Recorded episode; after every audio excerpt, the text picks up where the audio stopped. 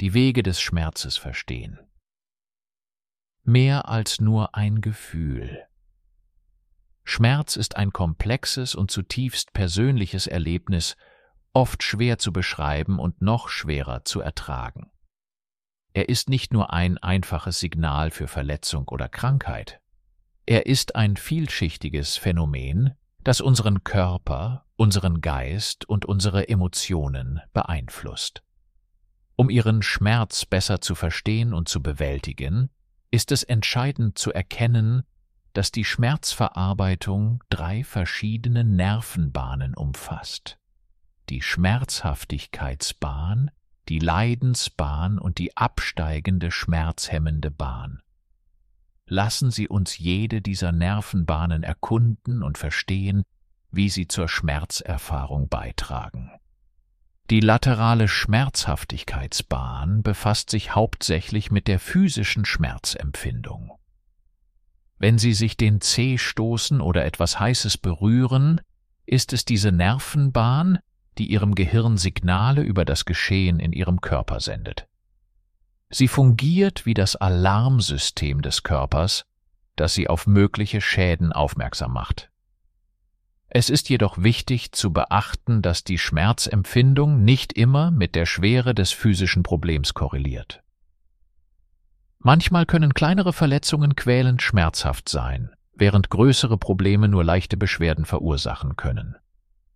Diese Variabilität ist auf die komplexe Natur der Nervenbahnen und ihre Interaktion miteinander zurückzuführen. Die mediale Leidensbahn beschäftigt sich mehr mit der emotionalen und psychologischen Reaktion auf den Schmerz.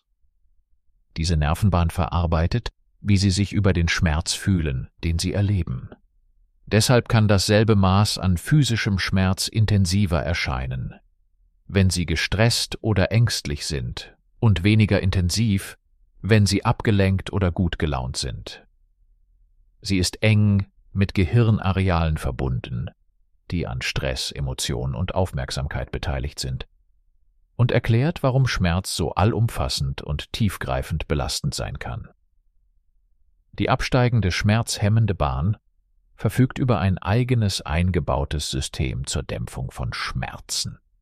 Sie kann die Schmerzsignale unterdrücken oder modulieren, indem sie quasi die Lautstärke der Schmerzhaftigkeits- und Leidensnervenbahnen herunterdreht. Diese Bahn wird von verschiedenen Faktoren beeinflusst, einschließlich ihrer Erwartungen, Stimmung und sogar bestimmter Medikamente.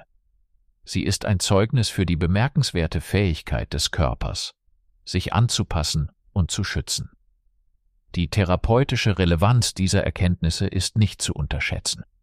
Indem erkannt wird, dass Schmerz separate, aber miteinander verbundene Nervenbahnen umfasst, können medizinische Fachkräfte Behandlungen so anpassen, dass sie auf die spezifischen Aspekte des Schmerzes eingehen, die ein Patient erlebt. Medikamente wie Schmerzmittel können die Schmerzhaftigkeitsbahn ansprechen und die physische Schmerzempfindung reduzieren.